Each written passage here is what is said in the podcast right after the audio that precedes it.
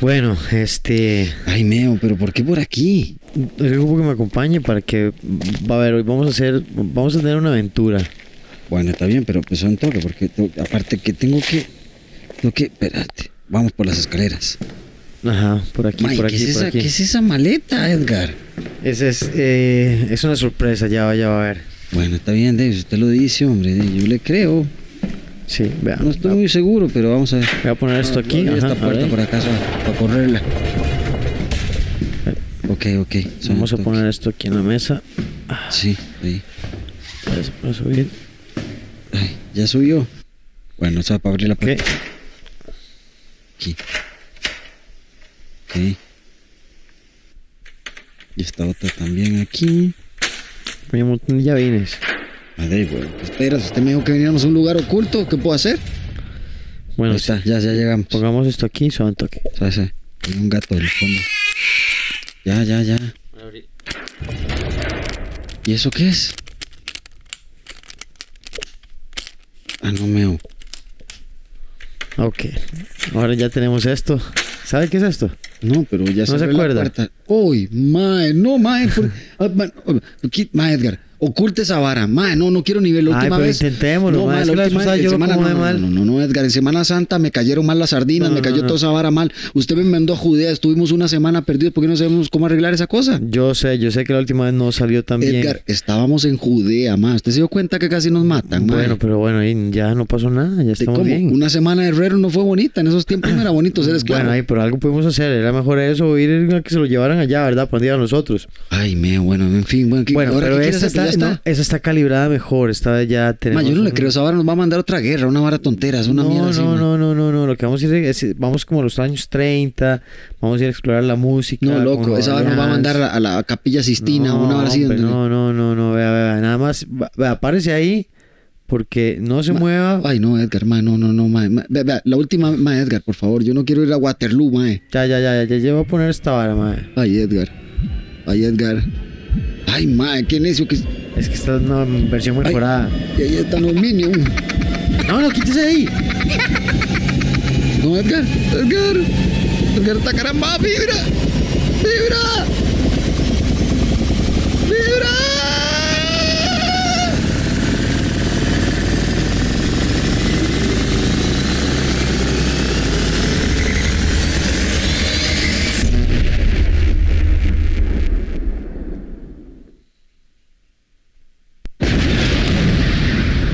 Uy, mae, ¿qué es esto?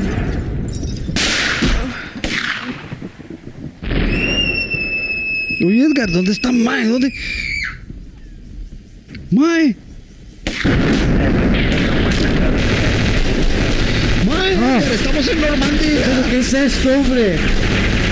Corra, corra, corra, agáchese, agáchese.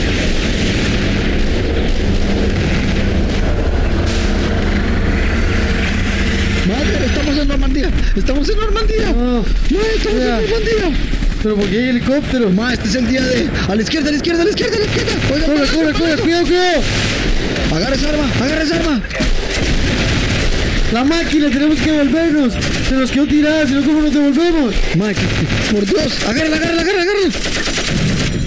Tómela. Voy a disparar.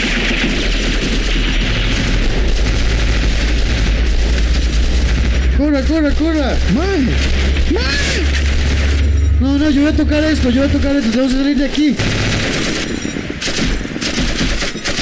Aquí estoy disparando. Sosténgala, sosténgala. Estoy tratando de programar, estoy tratando de Programa, programar. programa. Toma, le voy a tirar una bomba. Ay, Dios mío. Edgar. Eso, dele, dele, dele, dele.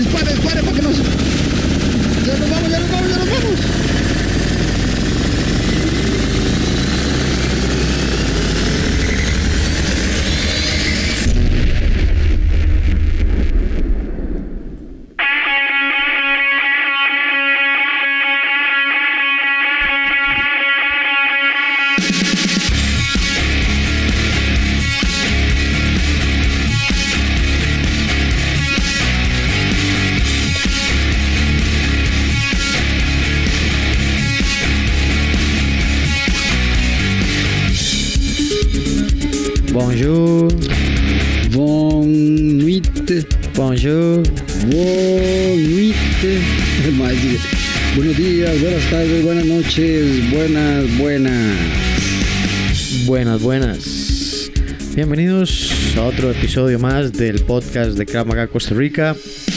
Una vez más, una semana más, un momento más para que estemos reunidos aquí.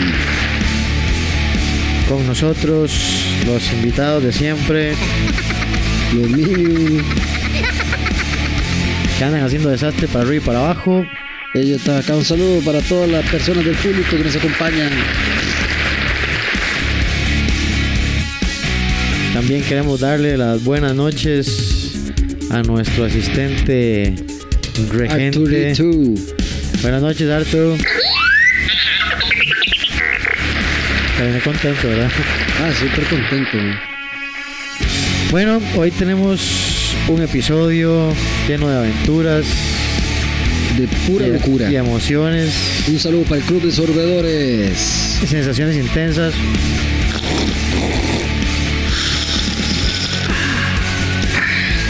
No hay nada como el Club de Sorbedores. Para los que preguntaron por las tazas del Club de Sorbedores del podcast, Ya, ya, para allá. claro que las pueden solicitar y con gusto se las enviamos. Nada Con más gusto. ahí por la página del podcast y les, les mandamos toda la información referente al Club de Sorbedores. Que no se diga más, sorban. KravMagaCostaRica.com Ahí donde nos pueden buscar, pueden ver información de las clases, dónde estamos, qué hacemos, qué comemos, dónde vamos. Y además, usted por medio de la página web puede reservar sus clases de prueba. Recuerde que nosotros ofrecemos no una clase, ofrecemos una semana de clases de prueba para que usted no tenga excusas y vaya a probar y vea que cómo es que trabajamos, qué es lo que se hace en una clase y, y- y de qué se trata Krav Maga. Para los que no saben, Krav Maga es un sistema de defensa personal para situaciones de alto riesgo. Y bueno, contentos porque ya este jueves, este jueves, para ponerlo así, voy a ponerlo así, no, permítame, permítame. No, Yo estoy buscando aquí. así.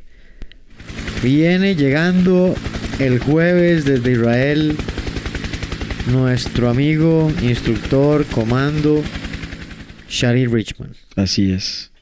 Viene para trabajar en el curso de instructores y para el curso de tiro que sí es abierto al público, que va a ser el 21 y 22, espérense para ver si no estoy mintiendo. Sí, 21 y 22 de septiembre. Así es que si no se han inscrito, son 240 dólares por los dos días. Se ocupan 100 tiros, arma, eh, etcétera, etcétera. Va a ser en el polígono 38 especial. Y no se lo pierdan, verdad es una persona que tiene mucho nivel, es instructor de Fuerzas Especiales del Ejército de Israel. Así es que tiene uno que otro conocimiento ahí, ¿verdad? En, en- en la parte A- a- de... alguno. De, de- de eso, eso también, exacto. Del disparo, del- no, él ya sabe lo que Ajá, hace. ajá. Él ya sabe lo que hace, Exacto, exacto. sabe lo que viene. A él le gusta venir a eso, ¿verdad? Por supuesto. Sí, entonces, por si no se han inscrito, para que se inscriban. Si lo que quieren son clases, igual ahí está la información. Eh, ¿Qué más? Para ver, ¿qué más? ¿Qué más tenemos que contarles? Bueno, a fin de, de octubre, creo, de noviembre. No, octubre o septiembre. Tenemos un curso para mujeres en caso de violación y secuestro. Entonces también ahí de eso les vamos a estar hablando nuevamente. Eh, para ver, eh, por, si, por si tienen interés y necesitan más información. Ahora, ¿qué tenemos para hoy? Bueno, tenemos varias cosas. Pero ¿con cuál vamos a comenzar? Bueno, primera. No, hoy lo primero que tenemos es que vamos a hablar, principalmente vamos a hablar del tema del narcotráfico. ¿Verdad? Venimos hablando de varios temas que vienen como ligados. Crimen organizado, ¿verdad? Después como las drogas. Y ahora nos vamos para el mundo de el narcotráfico.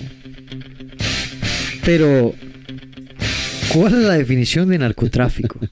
Por supuesto. El narcotráfico es un comercio ilegal de drogas tóxicas en grandes cantidades. Per- permítame, profesor Fernández, para poder ayudarle a usted con ahí, con- con- por supuesto, para que tenga un momentum de intromisión.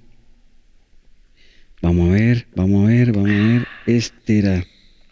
Vamos a buscar una música bastante buena. Vamos a ver. Vamos a ver. Una bastante buena.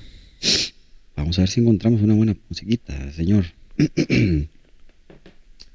Permítame. Bueno, mientras tanto les voy a seguir contando. El narcotráfico, sí, se, se, se habla del narcotráfico en el comercio ilegal de drogas tóxicas en grandes cantidades. Pero eso ha sido como en la parte, eh, digamos, más reciente, porque también hubo otro tipo de contra, bueno, contrabando ha habido siempre, Siempre. de diferentes sustancias. Ahora vamos a ver eh, que ahora se habla de narcotráfico de ciertas drogas, pero también empezó la, pues, la explosión del opio.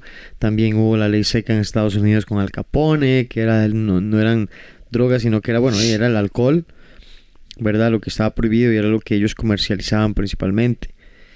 Eh, um, el proceso comienza con el, con el cultivo de sustancias que sigue por el paso de la, de la producción y luego por el proceso de distribución y venta. Claro. ¿verdad? Eso por lo general se, se realiza o se organiza por medio de organizaciones ilícitas denominadas cárteles, que se especializan en distintas partes eh, y, y en cadena. Lo que pasa es que hemos sufrido, ha ido habiendo un proceso de, de transformación de todos estos grupos organizados. Porque antes eran como una banda de pillos. Con el tiempo se han ido siendo más profesionales, tienen más poder adquisitivo, vienen mm, nuevas generaciones que ya son personas que vienen con profesiones universitarias, que son abogados, que son ingenieros químicos, que bueno, tienen cualquier cantidad de información con respecto al- a las drogas, Por supuesto. ¿verdad? Al- a la producción, Un etcétera, poquito de música para que etcétera, se, para que se etcétera, sienta tranquilo. Ah, sí, llegó. Démosle la bienvenida a la amiga de muchos, Definitivamente. Janis Joplin. Janis, no te vayas, No Janis. te vayas, Janis. Janis, volvé. Janis, Janis. volvé, Janis. Estás. Gracias, Janis.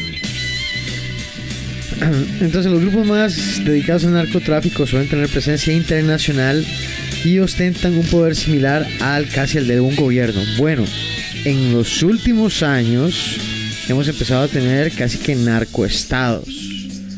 ¿Verdad? Debido De al hecho, hay cambio uno- y la varios que se- influencia. Que se, han denominado narcoestados. Claro, Por ejemplo, la, la- Guatemala. la uno. influencia que han tenido, incluso poniendo piezas de poder en el gobierno o simplemente por medio de la extorsión, México. la, la imposición por medio de violencia, eh, ¿verdad? Como de, de, de- de tener el control. Vemos como las leyes no aplican para ellos la mayor parte del tiempo, quedan casos impunes, etcétera, etcétera, etcétera.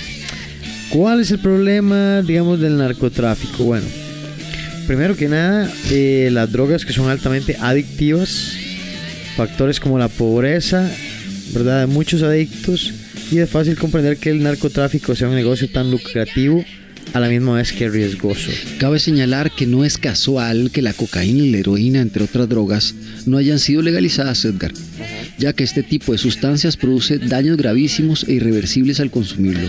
Por otra parte, su consumo eh, también suele generar violencia, impulsa el crimen y deja un número de personas fuera del sistema social. Pues sí, es un problema, porque también se da todo lo que nosotros hemos empezado a percibir en el país, que es la lucha de, de territorios, la matanza de miembros de bandas rivales, y con eso, pues, de el, el factor de riesgo para la población normal que puede estar en cualquier momento, en cualquier lugar. eh, y cómo se llama, puede salir ahí una bala perdida, quedar en medio de un conflicto que no tiene nada que ver. O lo que va haciendo el resto de, por decirlo así, las hormigas pequeñas que van, que van quedando del- de los grupos organizados, los que tienen menos poder, los que están más abajo, los que son, por decirlo así, súper re- reemplazables. Que a veces la economía no les llega a ellos igual porque realmente los de arriba son los que se llevan la, la tajada más grande y ellos terminan buscando alguna otra fuente en la que puedan generar ingresos. Por ejemplo, asaltos, extorsión, eso que cobran peajes, secuestros, etcétera, etcétera, etcétera. Como ya sucede en el país. Como ya sucedió aquí. La mayoría de las legislaciones internacionales, por lo tanto, prohíbe la producción, distribución y venta de drogas, con la excepción de aquellas que se utilizan con fines terapéuticos y en algunas sustancias que son toleradas a nivel social, como el alcohol y el tabaco. Claro. Bueno, no es como que son toleradas a nivel social, es que son promocionadas para que sean así, Por supuesto. ¿verdad? Eh, los países denominados del tercer mundo, ubicados en Latinoamérica y Asia, suelen ser los productores de droga, mientras que los principales mercados de consumo se encuentran en Estados Unidos y, en Europa, por supuesto. Eso, es, eso ya es muy normal en estas nuestras sociedades del siglo XXI, o sea que pero se sabe que ellos son los consumidores más grandes y tenemos Sí, nosotros somos el medio de paso, el medio de Somos el puente, somos los creadores, somos los que pasamos el asunto, exactamente, somos ese gran, ese gran jueguito. Donde están las grandes matanzas, las grandes injusticias, donde están los países más corruptos, exactamente. más vendidos, Tome ahí para que toda la distribución. Eh, pues, y el dinero se queda más gracias al consumo de los países que tienen mayor poder adquisitivo y, otro tipo de condiciones. Por supuesto. Ahora también hay, en la historia ha habido diferentes tipos de narcotráfico. ¿Verdad? Nos, eh, por ejemplo, ha habido un tipo de narcotráfico que era más enfocado simplemente como al comercio y distribución masiva, evitando, digamos, crear adictos destruidos, ¿verdad? Todavía tenía como cierta ética. Claro. Ahora incluso las cosas han cambiado tanto que realmente ese factor humano es absolutamente... O sea, ya les vale un pito.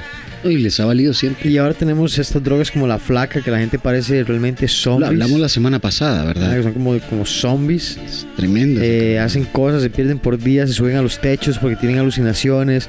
Tiene que llegar la, policía. El otro día yo estaba viendo un, eh, un documental, bueno, un documental, sí, como, como un reportaje de, de, de varios eventos con personas adictas a flaca y decían que tienen que desplegar más personal policial para ir a atender un evento de esos que a veces para una emergencia real. Imagínate. Porque ocupan gente que lo ande persiguiendo, que se sube al techo, que... Bueno, es súper complejo, ¿verdad? Además son personas que, bien o mal, están tratando de protegerlas porque están en un estado anormal. Eh, también estaba la otra droga que estaba hace poco, que era la que le decían crocodile, que hacía que la gente empezara a tener la piel, se les empezaba a pudrir la carne. Se, les hacía una llaga ahí rara. Sí, porque una es que come carne rara. Les, mataba el tejido. Completamente. Les hacía unas, eh, ¿cómo se llama? Necrosis. quién sabe qué cosa. Una necrosis en la piel y, era tanta la adicción que por más por más destruidos que estuvieran, no pueden dejar de consumir. Y, y la que ha estado por mucho tiempo en el país, que sabemos que es la que afecta a nuestra Latinoamérica, que es la, la, crack, piedra, la piedra, ¿verdad? Que es la cosa más, cocaína. más consumido acá, digo yo, ¿no? Sí, Aunque principalmente. Yo le cuento en las calles, perdón, es que ahora. por, aquí, por la espalda. Gracias, gracias, Mino. Ay, ay, ay. Sí, gracias, gracias, bicho. Eh, um, no, que decía que muchas veces eh, um, ahora estaba viendo que también pues se consume mucha cosa como, como, carambadas de animales. La ketamina ahora se, se utiliza mucho en las ah, sí, eso hace muchísimo tiempo se consume. ¿Verdad? Es de las cosas que, más se utiliza y bien peligrosa porque al final es un, una cuestión utilizada fármaco. en un, fármaco para animal, man. En fin, eh, pues así es derrajado el mundo, ¿verdad? Es que realmente, vean, para cuestión de drogas. No, y vaya, vayamos un poco a la historia. Recordate que la primera guerra del opio, también conocida como la primera guerra anglo-china, se trató por esto mismo, Edgar, ¿verdad? Por un enfrentamiento bélico que tuvo que ver con protagonistas el Reino Unido y China por estas consecuencias que estaba dándose en el opio en Europa. Por ahí del 1839, durante tres años más o menos. Las causas de dicho conflicto giraban en torno a la comercialización del opio en el país oriental, dado que su intento de prohibirlo se oponía a los objetos de los británicos, quienes buscaban ampliar los horizontes de dicho mercado. O sea, los británicos querían hacer plata por medio del opio, vendiéndoselos a los chinos, y obviamente los chinos no querían porque les estaban afectando su, de su país. Por supuesto, es que, ¿quién va a querer que se le caiga? O sea, por supuesto. Entonces, dice que los orígenes de esta guerra tiene como raíz una estrategia desarrollada por Occidente para comercializar con China. Ante la falta de productores eh, interesan, interesados en el, en, materia oriental. Sí. El Reino Unido, Francia y Estados Unidos decidieron ofrecerle sustancias adictivas y esto derivó en una crisis para la economía del pueblo chino, ya que muchos de sus habitantes comenzaron a invertir más de la mitad de sus ingresos en la adquisición de dichas drogas. Claro. O sea, parte de la influencia de la, de la cual China estuvo mal durante mucho tiempo fue debido a la influencia y el mercadeo de las drogas de los países de Occidente. No puede ser posible. Reino Unido, Por Francia supuesto. y Estados Unidos. Por supuesto. por o sea, supuesto. lo único que hicieron fue un país de adictos para hacer dinero mientras destruían la economía del país. Increíble. Así son. así Dada la inferioridad del ejército chino en ese entonces frente a su enemigo, el resultado del enfrentamiento no tuvo un final sorprendente. Por supuesto. que China no. debió rendirse frente a un Reino Unido, firmar un tratado de Nankín, dando el comienzo a una nueva relación entre ambas naciones. Por El supuesto. tratado de Nankín, que fue firmado en 1842, obligaba a China a ceder la isla de Hong Kong a los, a los británicos y a abrir sus zonas portuarias al comercio entre otros países. No, al con- día de hoy pasa. ¿eh? Con respecto a la pérdida de territorio, un siglo y medio más tarde, en el año 1997, Hong Kong volvió a formar parte del país oriental. Por supuesto.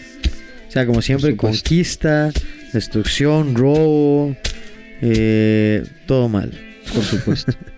Cero digas, escrúpulos. Ni me digas. O sea, es- Guerras, o sea, ¿qué no se hace allá. en nombre del dinero? ¿Cuándo?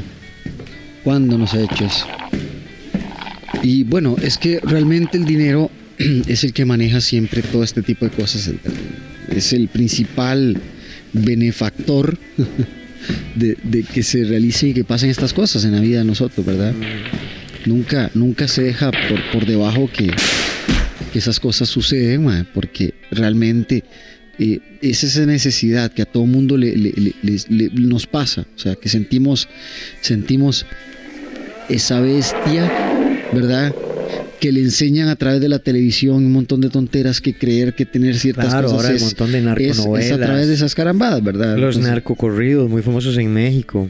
Ah, man, me digas, imagínate. Yo que iba, que iba mucho a México a dar seminarios y cursos eh, durante tal vez uno de los, de los momentos en los que estaba como caliente. Eh, y ahora ya no está caliente, ya ahora está que arde.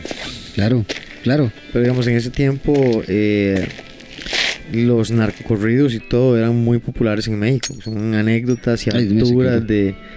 de ¡Hey! Deje de estar tirando la botella, güey. Sí, qué niño, man. Es esto, ma, ya hablan, uno empieza a hablar de drogas y todo el mundo Todo empieza, mundo empieza a ser feo, weón. Sorbé, Eh, sorbé, sorbé, anda, sorbé. Con- Continúe, continúe, por favor, por favor, sensei, perdóneme, que usted sabe cómo es la cosa. La gente que no hacen nada por lo La posición del gobierno de Estados Unidos, ya que ellos son los que empezaron a colaborar con todo este asunto del contrabando. Sí, El gobierno de Estados Unidos se ha comprometido plenamente en la lucha contra el narcotráfico. Claro, a nivel interno. El gobierno federal estadounidense, eh, muy enérgico en la industria de la droga y se rige de acuerdo a las normas internacionales con respecto a la legalidad e ilegalidad de las drogas. claro, Uno de los ejemplos es el Plan Colombia. claro. Las leyes particulares de los estados varían mucho entre sí. En algunos casos contradicen las leyes federales, a pesar de la posición oficial del gobierno estadounidense contra el comercio de drogas. Agentes gubernamentales y sus diversos recursos se han visto implicados en el comercio de drogas también. Imagínate.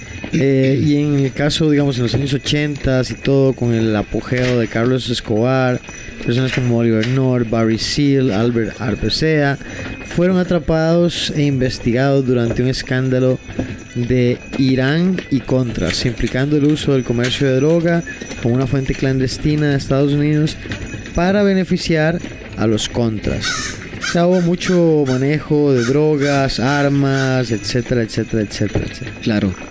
Y, um, contrariamente también muchas veces, Edgar, el gobierno de Estados Unidos ha intentado suspender las investigaciones científicas, ¿verdad? De estas cosas, pero realmente, pues las sustancias siempre se da que tienen mm, normalmente este, este eh, atrapar a, la adicción, ¿verdad? Por ejemplo, en 95, 1995, la Organización Mundial de la, de la, de la Salud, ¿verdad? Y, um, y varias otras organizaciones y, um, pues se unieron para hacer una conferencia de prensa en la cual publicaron que el estudio global más grande del consumo de sustancias adictivas. Sin embargo, esta decisión eh, de la Asamblea Mundial de la Salud fue prohibida en la publicación del mismo estudio, imagínense, en la sexta reunión del Comité B de esto mismo. eh, Estados Unidos amenazó que si las actividades de la OMS relacionadas con las drogas no logran eh, perdón, reforzar los métodos de control de droga aprobados, deberán retirarse los fondos para programas pertinentes de ese tipo. ¿verdad? De- sí. O sea, de, de una otra manera, ellos dicen, por un lado, tenemos que darles eh, lo que grita el pueblo, pero también tenemos que quitárselo, se vuelve loco. Pe- pero los pobres chinos les mandaron ahí, ¿verdad? La, la bomba. Ah, sí, no ni me digas, ni me digas. hombre.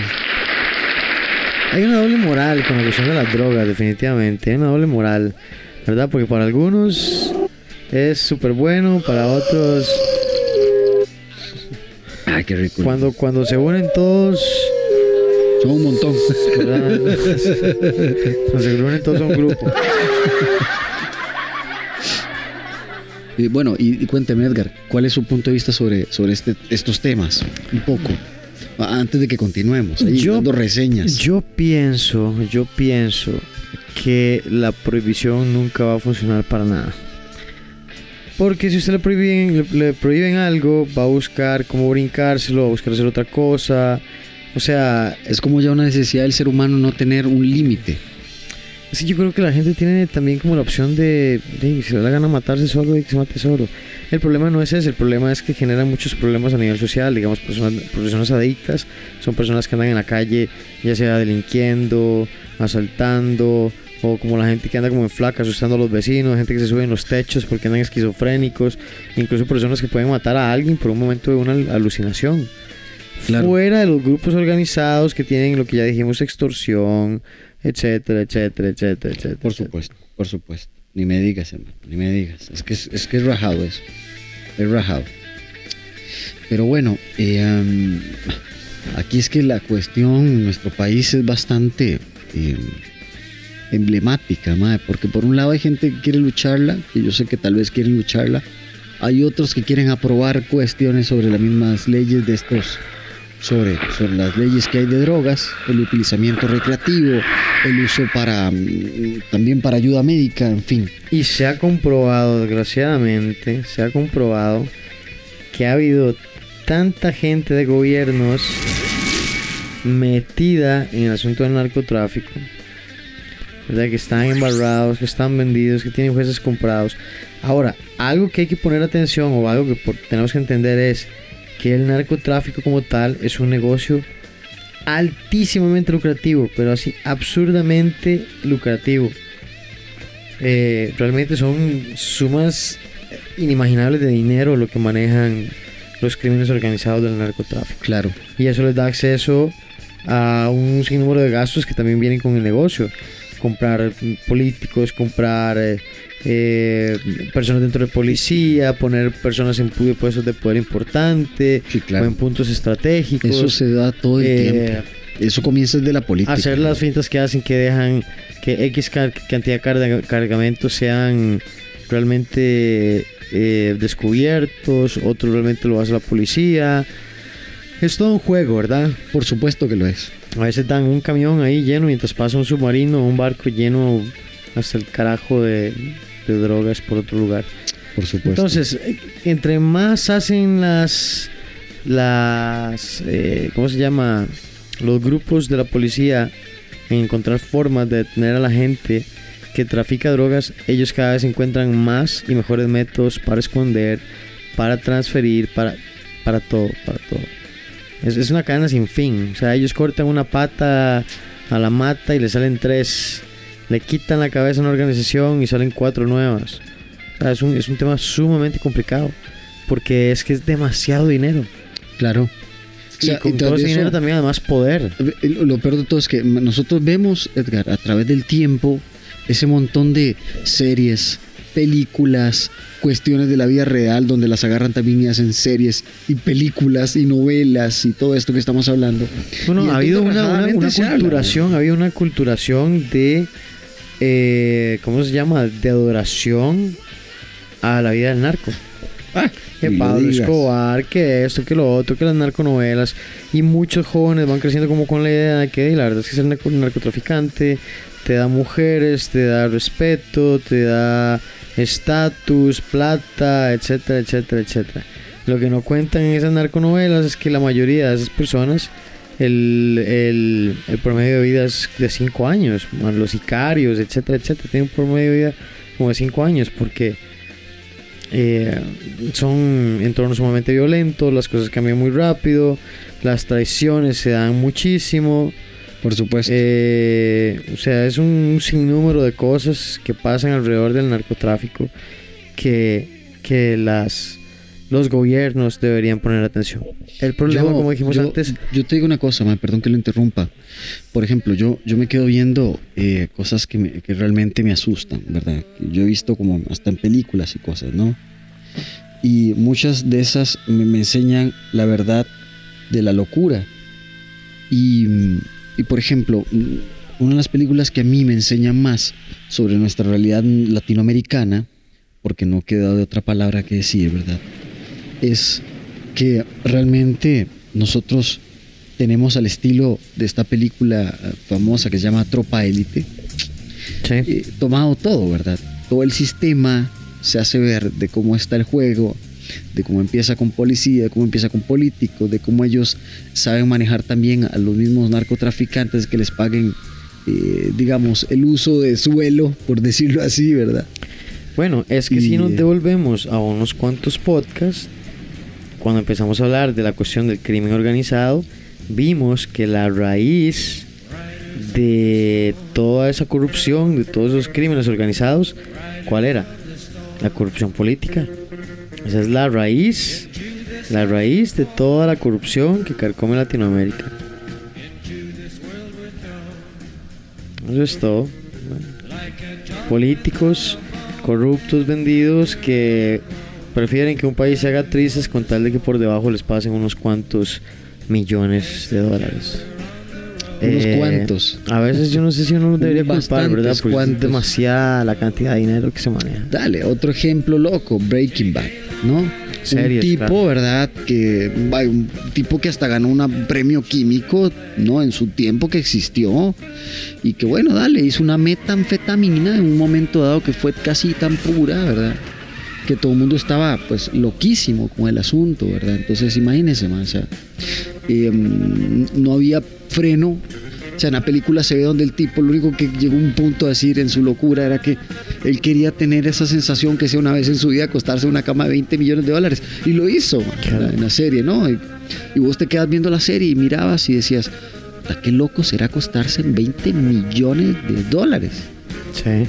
O sea, yo, yo entiendo también por qué la gente es tan corruptible. Claro, te ponen la única cosa con la cual nos hacen movernos como idiotas, te ponen un montón, cualquiera se va a mover. Claro, o sea, claro. El mejor estímulo que necesita la gente es tener para que gasten las idioteces que siempre ha pensado. Por ejemplo, ¿cuál es parte del narcotráfico de drogas ilegales?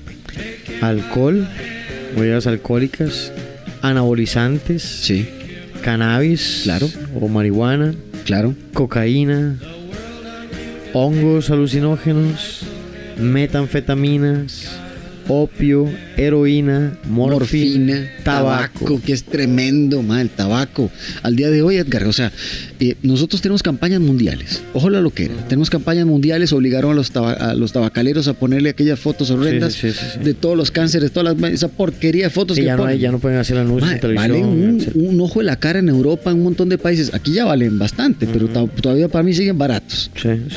En Europa están caros y aún así siguen comprando como Claro. locos, mae, los chamacos. Pero eso está bien, está a bien. fumar desde muy niños. Pero eso está bien, está bien aprovechado, porque ya que hay un consumo tan grande, por lo menos que paguen tantos impuestos, o sea, que la gente empiece a doler la bolsa, esa es la idea. Y si no, por lo menos, claro, si, un- si tuviéramos gobiernos más eficientes con el uso de los fondos. Claro, y también muchas de estas cosas, Sensei, vienen en influencia con las amistades que uno tiene desde la adolescencia, ¿verdad?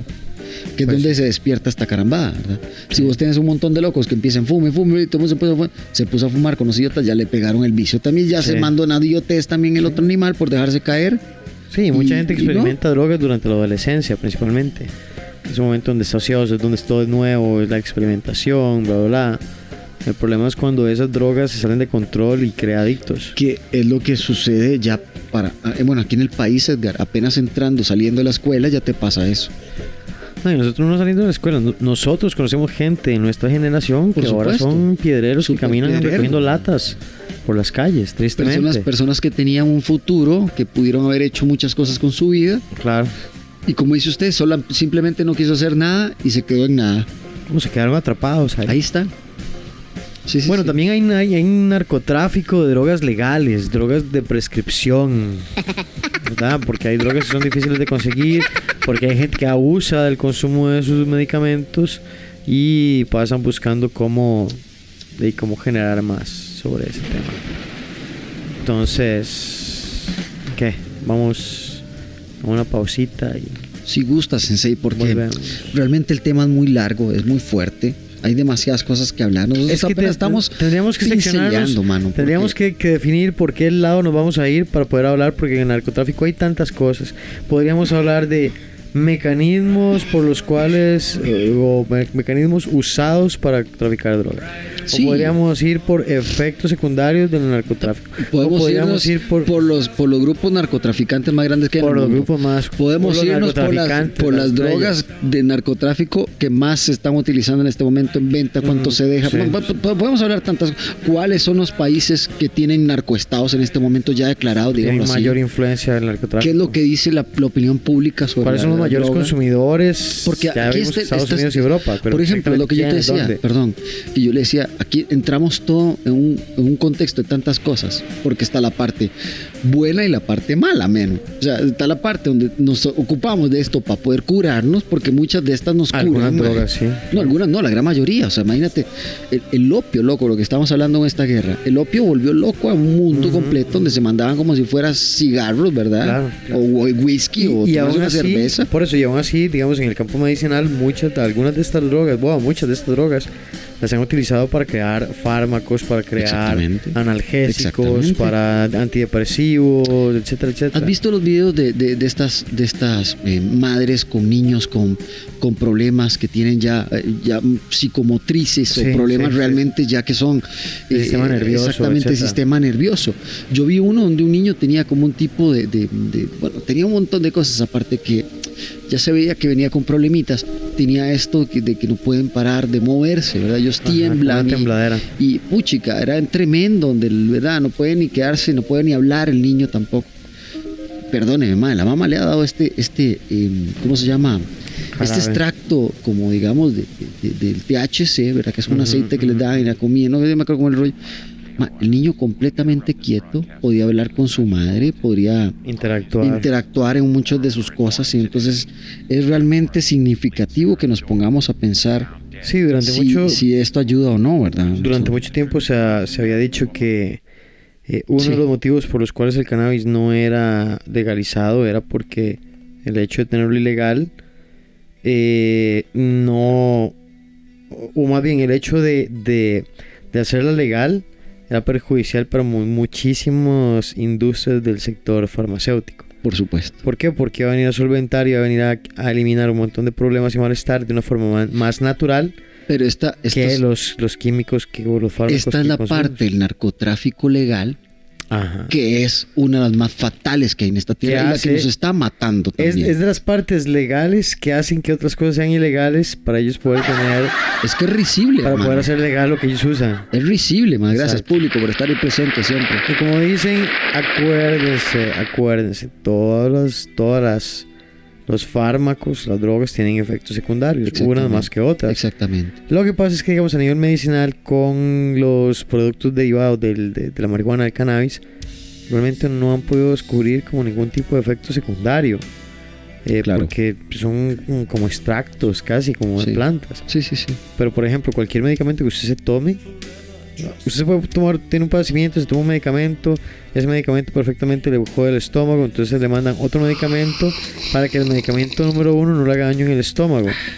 Ellos se consumen dos medicamentos y esos dos medicamentos en conjunto pueden producir X o Y. Hay medicamentos que hasta lo hacen usted perder la vista con el Por tiempo. supuesto, man. Un montón de cosas. O sea, en fin. Si es Eh, debido a muerte, entiendo, pero si es como para consumir todo el tiempo y es que la gente también es, es, es adicta a las drogas. Sí. Porque, por ejemplo, alguien lo en la cabeza, ya se va a tomar una pastilla. ¿Por qué no se esperan? ¿Por qué no hacen algo que los relaje? ¿Por qué no hacen otra cosa antes de mandarse un químico dentro de su cuerpo que realmente lo único que va a hacer es opacar un mal que usted necesita resolver o que eventualmente podría volver a surgir. No, que eventualmente va a surgir. Porque realmente, más la droga no es el problema. ¿Verdad? Realmente eso es lo primero que le dicen y, vuelvo a decir, ahí es donde podemos abarcar un montón de cosas. No, mae, ahí es donde podemos abarcar un montón de cosas hasta psicológicas, porque por eso existen narcóticos anónimos y alcohólicos anónimos y estas cosas, porque ya tienen programas también para este tipo de personas. Y hay personas que tienen mayor donde lo primero que se da cuenta que la, droga solo era un escape a todo el problema que venía por detrás de la persona, que eso es realmente lo que sucede, ¿verdad? Que también por eso existe el narcotráfico, que por esos problemas. esas necesidades y poniendo atención a eso podrían mejorar su calidad de vida sin tener que consumir o depender de drogas o usar drogas que eventualmente los podrían convertir en adictos. Exactamente. Eh, todos tenemos predisposiciones, hay gente que ya viene como predispuesta a que yo no puedo ver, pero ni, ni tocar una droga, pero ni verla como en televisión porque ya me hice adicto. Claro. Ah, entonces claro. es peligroso. Claro. Bueno, vamos a la pausa, Edgar. Vamos a hacer una pausa. Venga, un aplauso, Artu, para abra las cosas para que aplaude el, público. Hola, público. Bueno, ahí están riendo de Artu. Sabrí, hombre. Gracias. Nos vemos en un rato.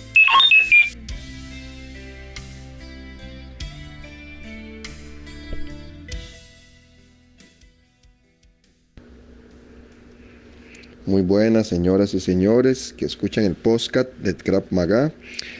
Nuevamente mi nombre es Luis Fernando Corrales. Yo soy eh, invitado por parte de don Edgar y don Jeffrey, que les agradezco mucho, a otorgarles un poco de mi conocimiento respecto a la parte contable, económica y financiera.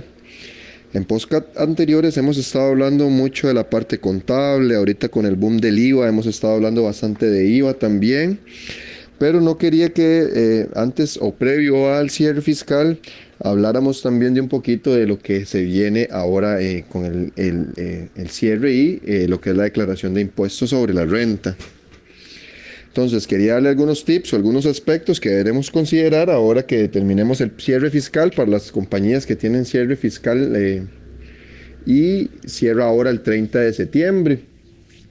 Usualmente en Costa Rica el, cierre fiscal se da desde el 1 de octubre del año anterior al 30 de septiembre del año presente, debido a que anteriormente, al ser un país cafetalero, esta tenía que ver con el tema de la cosecha de cafetales. Ahora bien, existen también en Costa Rica ciertas compañías que han solicitado al Ministerio de Hacienda o bien por su actividad agrícola, en muchos casos, eh, tener un eh, cierre fiscal natural o bien del 1 de enero al 31 de diciembre del, año, un año, un año calendario. En el aspecto de las que son cierre fiscal, o sea, cierre el 30 de septiembre, ya se aproxima el cierre como tal. Hemos tenido varios cambios este año, hemos entrado, digamos, desde el año anterior en este periodo fiscal que contempla desde octubre del año pasado al 30 de septiembre de este año. Hemos afrontado cambios como la entrada del IVA, hemos afrontado cambios en el tema de la implementación de facturación electrónica, notas de crédito electrónicas, ¿verdad? Entonces también el, el comercio ha cambiado bastante, la forma y la información que tiene el Ministerio de Hacienda ahora está más a la mano, ¿verdad? Puede ser más confrontada con otros tipos de listados. Ahora para el 30 de noviembre posiblemente sea la última declaración de 151, me aventuraría a decirlo, pues ya la información contable o de facturación de ventas y compras entre clientes y proveedores nuestros ya está a la mano por el tema de facturación electrónica. Pero como recordamos que esta facturación electrónica entró escalonadamente, hay ciertos meses que el ministerio aún no los tiene. Entonces podemos decir que ahora el primero de octubre del 2019 entraría en vigencia el primer año completo fiscal en el cual absolutamente todos los contribuyentes de este país ya eh, eh, tendrían que estar entregando información inmediata por medio de facturación electrónica al Ministerio de Hacienda. Entonces, eso para el tema de ventas que tenemos que declarar en la parte de la declaración de renta o D101, que es el formulario que se realiza para poder presentar esta declaración. Eh, ahora el 15 de diciembre, que es la fecha límite. También vamos a tener otro corte por tres meses en vista del cambio de la legislación. Ahora el próximo enero todas las compañías entrarían a regir el periodo natural. Ya el periodo fiscal se eliminaría, ya no habrían cierres de octubre a septiembre. Entonces este año vamos a tener dos cierres fiscales. Uno que va a ir del 30 y el del 1 de octubre del año 2018 al 30 de septiembre del 2019 y otro que va a ir del 1 de octubre del 2019 al 31 de diciembre del 2019 para poder entrar en vigencia. El primero, entraríamos el 1 de enero, del para entrar el 1 de enero del 2020 a eh, año natural en su mayoría de las compañías de este país. Seguimos con el tema del régimen simplificado, ese no cambia, ¿verdad? Sigue siendo trimestral. El próximo año ya entra en vigencia a partir del 1 de julio del 2020 el 1% a canasta básica, que van a ir con una tarifa de impuesto al valor, al valor, al valor agregado reducida, ¿verdad? De un 1. Y bueno, también recordemos que así como nosotros hacemos facturaciones electrónicas, recibimos facturaciones electrónicas, que en este caso serían nuestras compras o nuestros proveedores, las cuales debieron haber estado siendo aceptadas ocho días después máximo de finalizado el mes. Al inicio de la ley o al inicio del decreto lo que decía, el decreto 48 era que debían de ser ocho días después de la compra, ocho días máximos. Con la entrada en vigencia del nuevo decreto, que es el decreto 30 y... que es el decreto 33 de facturación electrónica. Si mal no me equivoco, ahorita no lo tengo a la mano, disculpen. Con este nuevo decreto, que es el 33, como les repetía, eh, viene a decirnos que tenemos ocho días después de terminado el mes. Entonces ya no son solo ocho días, sino que son ocho días después del mes. Entonces tenemos todo el mes para recibirlas y todavía ocho días adicionales. Estas facturas también debieron haber venido siendo a partir del 1 de julio del 2019 reportados en la declaración de ventas, en el D104, la que le llaman declaración de IVA. ¿Por qué les menciono todo esto? Porque en efecto todo esto viene a ser amarrado en la declaración de renta. Lo que nosotros reportamos en las declaraciones de 104 mensuales va a ser tomado como la parte de compras que tenemos que rellenar o tenemos que eh, meter en esa casilla de compras en la D101 que es en la declaración de renta. También vamos a tener los gastos que bien así tenían que haber sido estado siendo aceptados por medio de, de nuestro facturador o nuestro receptor electrónico y aceptadas las compras. También tenemos que tomar en cuenta que si tenemos una compañía y tiene capital, si tiene activos, tiene pasivos, debemos agregar esa parte en la declaración de renta a los que somos servicios profesionales y somos asalariados, tenemos que tomar en cuenta también que el salario debe ser incluido en una de las casillas de la declaración de renta, así como las facturas por servicios profesionales. Esto viene a restar el rango exento que tenemos las personas físicas o servicios profesionales, valga la redundancia. Eh, otro tip que tengo por ahí, ¿verdad? Es revisar bien nuestros gastos, estar seguros que son gastos deducibles, que cuando realizamos el detalle a la hora de aceptarlas en el, en el sistema de, de, nuestro proveedor o bien el que utilizamos tanto para facturar como para aceptar las compras, que el detalle vaya acorde como un gasto deducible, ¿verdad? Que sea una, un, una compra o un gasto en el que yo deba incurrir, como hemos visto anteriormente para poder generar mi actividad lucrativa. Em, también tenemos que recordar que la declaración de renta, los rangos cambiaron, ¿verdad? Tenemos que consultar la ley del fortalecimiento de las finanzas públicas para ver cómo está el, el capítulo de renta, cómo están los nuevos tramos, ¿verdad? Igualmente la declaración te los va a calcular, pero para que previamente puedan hacer un análisis y cuenten más o menos eh, el impuesto de renta al que les tocará ir cancelando ahora antes del 15 de diciembre y luego eh, me imagino que la, el del nuevo periodo que termina el 31 de diciembre, la que va por tres meses, tendremos también tres meses para presentarla, como es en el caso de las empresas de periodo especial, y tenga que cancelarse esos tres meses a más tardar el 15 de marzo, ¿verdad? que serían tres meses después de la fecha de la declaración, perdón, del cierre del periodo. Em, otra cosita que se me puede, que no se me puede escapar de decirles por ahí, es que vamos a estar teniendo también la fiscalización del D151. Ese D151, como les mencionaba al inicio, ya va a estar amarrado a una declaración, eh, perdón, a una facturación electrónica, ¿verdad? Anteriormente había mucho, mucho tema con esto del D151, se, se daba mucho en, en, el mercado que las empresas se pusieran de acuerdo a reportar un monto en específico ya con esto hay que tener cuidado en el sentido de que ya el Ministerio de Hacienda tiene esa información, ¿verdad? Ya no hay como mucho que ocultar. Y bueno, para no robarles demasiado tiempo, creo que por el momento sería esto. Esperaría la próxima semana poder darles otros tips.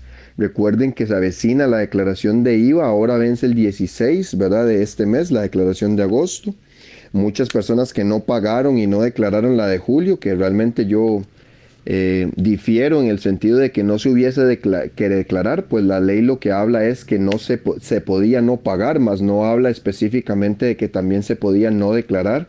Tenemos que tener cuidado con esa declaración de julio, las personas que no la realizaron, porque podría haber una fuga de información o podría haber este, una interpretación de la administración tributaria en el que les diga que sí tenían que declarar y por tal les puedan cobrar algún tipo de multa.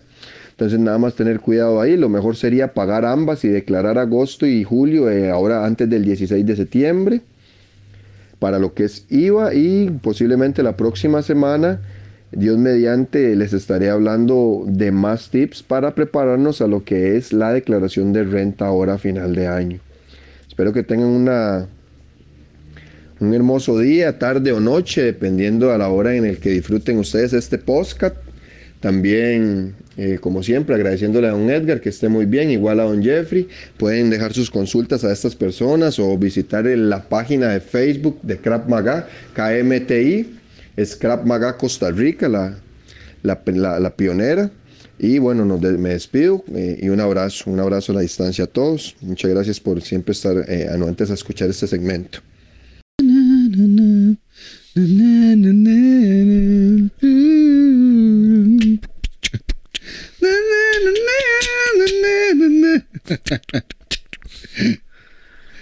Eh, no, más bien sería algo como así.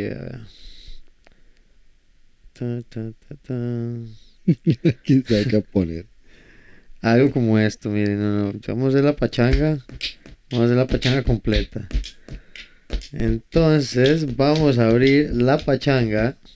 Pachangueando. Una buena de aplausos ahí por, por, por el público. Linda.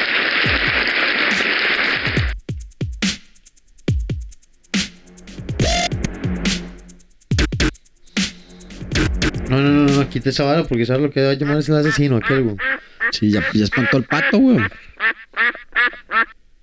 Ya, ya, ya, está el gato, Ya, ya, ya, ya, no se asuste tampoco. No le gusta esa sí, ya, ya, no es para tanto tampoco. Los animales asienten mucho. ¿Ah? ¿Se cree? Sí, man, se espantan todos. Bueno. Más suavecito. No, este era asunto así. Ya se está haciendo tarde. A ver, ahora sí. Ahora sí estamos hablando. Claro, pero ya me siento en lugar.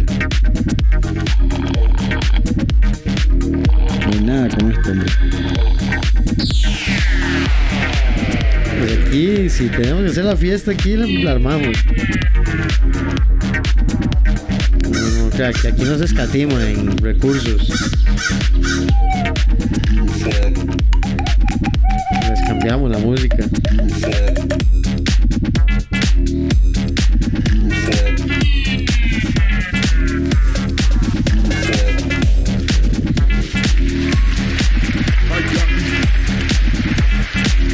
Bueno, bueno, bueno, bueno, bueno.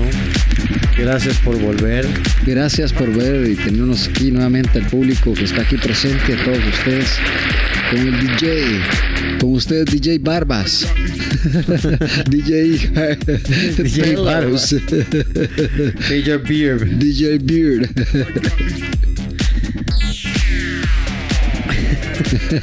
es demasiado, yo sé. Bueno, entonces. Bueno, tenemos una lista rápida de 10 de los narcotraficantes más poderosos de la historia. Así es. ¿Y quiénes creen que puede comenzar con esta número uno? Regáleme un segundo, mi querido Edgar Fernández. Permítame nada más. Número uno. Vamos a, vamos a dar un segundo. Pablo Escobar, el zar de la cocaína. Gobernó durante los la, durante dos décadas el mercado de la droga internacional. Llegó a ser el dueño del 80% del comercio de la cocaína a nivel mundial. Nada más, hombre, pobrecito. Eso es recible. Número 2. Joaquín Guzmán lo era, el Chapo Guzmán. Fue considerado en el 2001 el segundo hombre más buscado por el FBI y la Interpol después de Osama Bin Laden. Pero ya, ¿dónde cree que está Edgar? Recluido en un hueco en Estados Unidos. Una prisión de máxima seguridad aislada de todo, de todos. Completamente. Número 3. Amado Carrillo, el señor de los cielos. Fue el narcotraficante mexicano líder del cater de Juárez. Mira qué pinta de hombre. Usted se lo topa en la calle y es que se cruza de una vez. Número 4. Kunza, el rey del opio. Tuvo 10.000 hombres a su cargo, nunca fue detenido y falleció en el 2002. Su fortuna rondó los 5 mil millones de dólares. Eso es para darle un beso, hombre. No le digo, apláudanle porque la hizo, ¿eh? La hizo. Número 5. Famoso, conocedor, Caro Quintero, el narco de los narcos. Fue fundador del cartel de Juana de, de- Guadalajara. de Guadalajara, perdón. Pasó 28 años en prisión. Y tuvimos un caso aquí en el país en que estaba involucrado Caro Quintero. Bastante, bastante fuerte. Davon Ibrahim Kashkar, identificado por el Congreso de la UEA como sindicato del crimen y se encuentra en la lista de Interpol como el fundador del Bombay. Nada más, no te digo, hasta nombre le tienen. Frank Lucas. El traficante de drogas que revolucionó los años 70 introduciendo la heroína en Estados Unidos. Hay varias películas sobre ese- Gangsters de Nueva York, por si quieren verla. Freeway Rick Ross. La cara visible de la entrada masiva del crack en las calles de Los Ángeles en los años 80. Conocido como el dealer de los dealers. Fue arrestado en 1996 por vender 100 kilos de coca a un policía encubierto. Uh, uh, uh.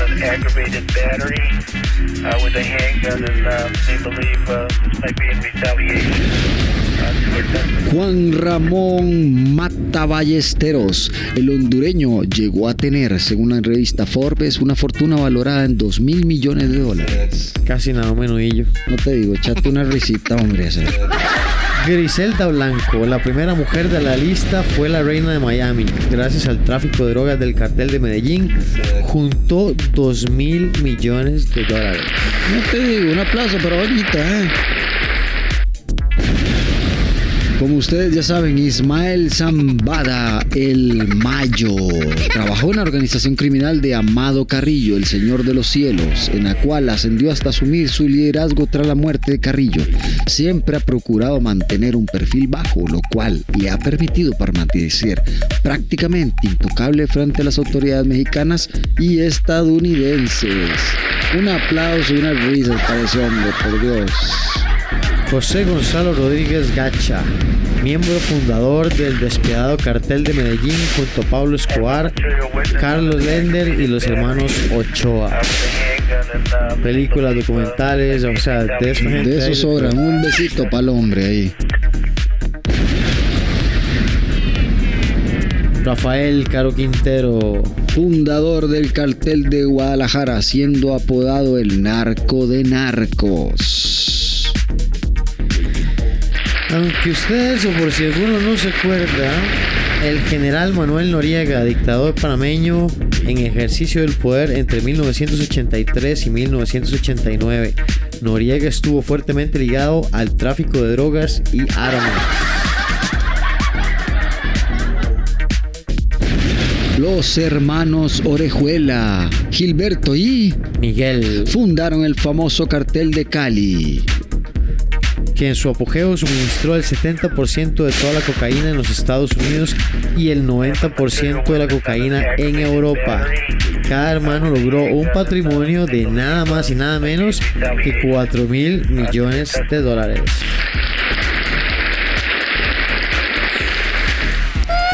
No te digo, hombre.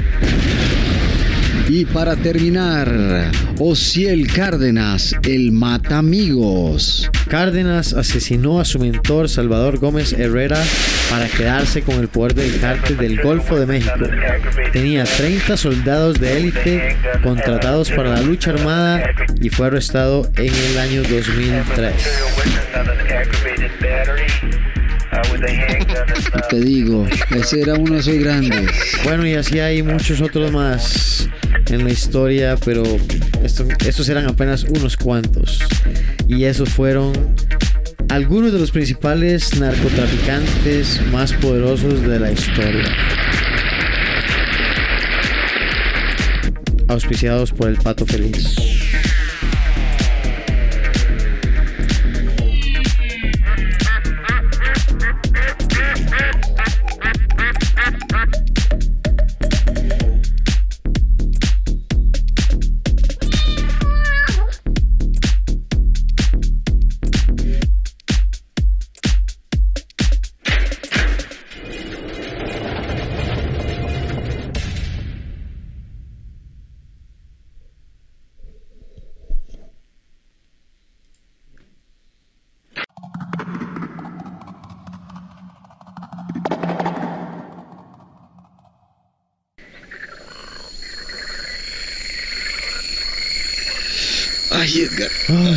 Ay, man, ¿dónde fuimos a dar mae. ahora? Ay, mae, mi espalda. Suave, suave, mae. ¿Qué Ay, es mae. esto? ¿Dónde está? Vean. Uy, mae, Wow, vea, no, mae, ni se mueva. Ve a la derecha, mae. Ve a la derecha. Mae, ve el tamaño. Estamos. Edgar, ¿qué dice esa máquina cochina? Yo creo que estamos en una época jurásica, mae. No sé, pero no me gusta. Aquí todo está como grande. Ojo, ojo, ojo, no se mueva. No se mueva. No se mueva. Usted anda sus armas. Yo me dejé un arma aquí. Yo también tengo una, pero no se mueva. Vea todas esas bestias que están alrededor nuestro. Oh, y vea lo que hay ahí atrás. Uy, mae. Tenemos que empezar a movernos de aquí. Oye, Edgar, estamos en la época de los dinosaurios. Vea ese bicho, se lo está comiendo. Que empezar a movernos despacio. Muy despacio, muy despacio. Despacio. Muy despacio, muy despacio. No es que se nos lo está, se lo está devorando. Véalo, véalo, véalo, véalo, véalo, véalo, véalo. Uy, madre, el tamaño de esa carambada, madre, Edgar, ¿dónde nos trajo? Yo le dije que no activara esa mierda, hombre. Vámonos aluminio. para acá. Venga para acá, venga para acá. Pero vámonos para acá para poder hacer esto. para que nos vayamos ya. Madre, programa esa cosa. Uy, madre, no, suave, se nos van a venir encima. Edgar, se nos van a venir encima. atención, cuídeme ahí mientras yo hago esto, a ver si puedo lograrlo. Edgar, ahí está la bestia. Oiga, madre. Madre, ahí está. Se nos va a venir la bestia. Se nos va a venir. Edgar, saque, saque el arma. Saque el arma. Se le dispare, tome, tome, dispare. Mientras tanto, no. Madre. Dispare, Edgar, dispare. Uy, hombre, mae. Dale, mae, sacarnos de acá.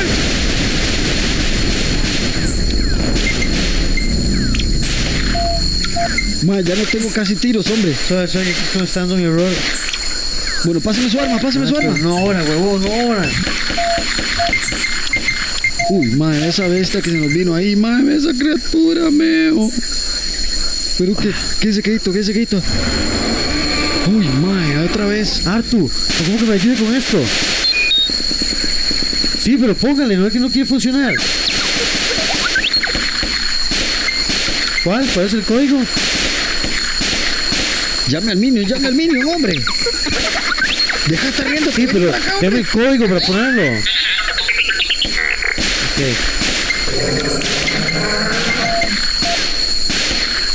Ya. Vámonos, vámonos, vámonos, vámonos. Ay, Edgar, que no nos vaya a mandar otra vez alguna tontera, hombre.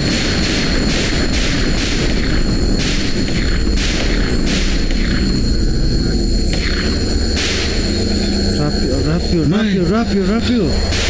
Ya, ya, sí, ya estoy sintiendo, ya estoy sintiendo. Ah, no falló. No. Mae.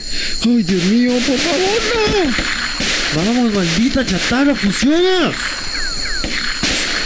Dale una patada, dale una patada, hombre, dale una patada. Dale una patada, dale una patada. Ahí está, ya le diste la patada, hombre. Qué dicha, man. Dale, dale, dale, dale, dale, dale. Ahí viene, ahí viene, ahí viene, ahí viene. Ahora sí, yo creo que ya. Ahora sí. Fuera, fuera. Man, ya no le vuelvo a hacer caso a usted, hombre. Yo no quiero esta máquina. Sí, ya véngase para acá, Minion. Venga para acá. Venga para acá. Ya nos vamos.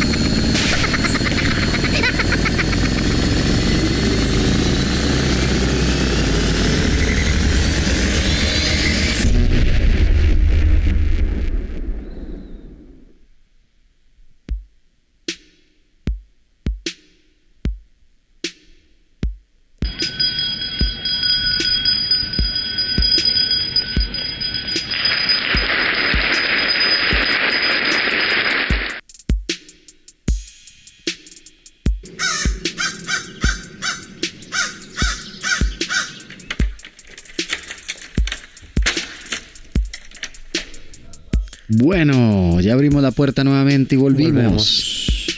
¿Cómo están ustedes? Un aplauso para el público. No se ríen de nosotros. ¿Qué podemos hacer? Tenemos puertas para entrar y salir. Gracias. Pues sí. Muchas gracias. Sí, de aquí se meten bichos y todo. No podemos hacer nada. Nosotros no, no, nunca le cerramos la puerta a nada. No, no, aquí todo el mundo es bienvenido. Aquí todo el mundo. La señora Ata la tenemos en rehabilitación. Aquí Todavía está harto con trabajo llevando comida a la casa. o sea. Hemos estado ahí de lleva aceite de vez en cuando que le mandamos y cosillas. Eh, todavía sigue en recuperación. Esperamos que. Hemos estado hablando de las drogas y todo, gracias a eso, porque. ¿Qué pasó, Harto? No lo entiendo. No sé, pero no le haga caso. Mejor sigamos ¿En adelante. serio? ¿En serio? ¿Qué está diciéndole? ¿Puede esperarse para después del programa? Ok, Gracias. entonces ahorita hablamos. Gracias, gracias, gracias. Ay, hombre, ya. La gente sí lo ama. Apenas lo ven, le aman. Ya sabemos que sos un protagonista aquí. Qué hombre. Bueno, aquí lo tenemos con nosotros. Saludo para el Club de Sorbedores. Siempre. Y bueno, Bueno, muy interesante el tema. Demasiado amplio, Edgar. O sea, tendríamos demasiadas Pero horas ojo, para poder hablar. venimos arrastrando esto desde hace como casi seis capítulos, ¿verdad? Sí, ma, Desde que y empezamos a vamos a terminar, con el organizado y de ahí para abajo venimos arrastrando y hoy estamos tocando, bueno, tocamos las drogas eh, y hoy ya hablamos un poquito más como el narcotráfico. ¿Qué tendremos la otra semana? Tendremos otro momento más entre No, nosotros. la otra semana tenemos un tema muy interesante. Aparte que ya esta semana tendremos con nosotros a un aplauso para el señor Sharir. Bueno, además de que les vamos a contar, sí, porque vamos a estar en curso para instructores este fin de semana con el instructor Sharif Richmond, como ya dijimos. Si alguien quiere Así voy a estar yo meterse al curso de tiro, no se olvide que todavía tiene tiempo de inscribirse, pero no tanto tiempo, porque el cupo es limitado. Eh, 100 municiones por día. Y ahí les estaremos avisando de lo que sea que hagamos con Sharir estos días. Bueno, creo que ha sido todo por hoy. Les recordamos. Ah, bueno, les decía que para la otra semana, ¿qué Sí. programa tenemos? Vamos a hablar de un tema que me apasiona: cómo publicar un libro. Ok. ¿Cómo publicar un libro? Cómo publicar un libro. Muchas gracias. Y si no sabe cómo, aquí le vamos a decir, le vamos a contar. Y le vamos a dar opciones. para que busque abrir esa puerta del saber. Caramaga, Costa Rica, defensa personal, acondicionamiento físico, Vendedores de lotería, compradores de mangos bingos, organizamos 15 años, picaritas, bolsitas, piñatas. Dígame, ¿de qué monstruo quiere que le hagamos la, la- la piñata y se la hacemos? Alquilamos baños para festejos, baños portátiles. Sí, destaqueadores de cañerías. ¿Verdad? Usted nada más eh, pide, nosotros vamos y Sacamos a la sacamos bestia. a cualquier bestia que esté ahí en su casa. Seguridad, cuida carros, eh, Y cuidamos perros. sí. sacamos a pasear los gatos. Exactamente, como guste. Nada más dice Lo dónde está la caramba. Bueno, ahí va. ¿Qué, qué gato qué? Pero, pero, Ya, ya está bien. pero araña. principalmente Eso hasta es el todo. lo sacamos si quiere. ahí. Exactamente, ahí. Ahí. Bueno, Pero entonces. principalmente Defensa personal. Exactamente. bueno, un placer. Aquí a mi lado tuve a Edgar Fernández. Y conmigo Jeff Loría. Y bueno, que pasen una bonita semana, que estén tranquilos, que siempre piensen ser mejor, maten la pereza, con todo, con todo. Si no quiere hacer nada, no haga nada, dice Edgar. Si no quiere hacer nada, no sea nada. Pero trate de ser la mejor versión De sí mismo. de sí mismo. Así es. Y para Krav Maga Costa Rica pueden ir a kravmagacostarrica.com o nos pueden buscar en Facebook, Instagram, Twitter, Flickr, Tumblr, YouTube, eh, TikTok. Así es. No es necesario TikTok. Y nos pueden encontrar también en KFC, nos pueden encontrar en...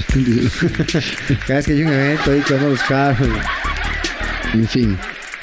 Bueno amigos, esto ha sido un placer para todos nosotros trabajar esta semana. Y bueno, vamos a dejar que esa puerta se cierre y nos vamos en 3, 2, 1. Chao.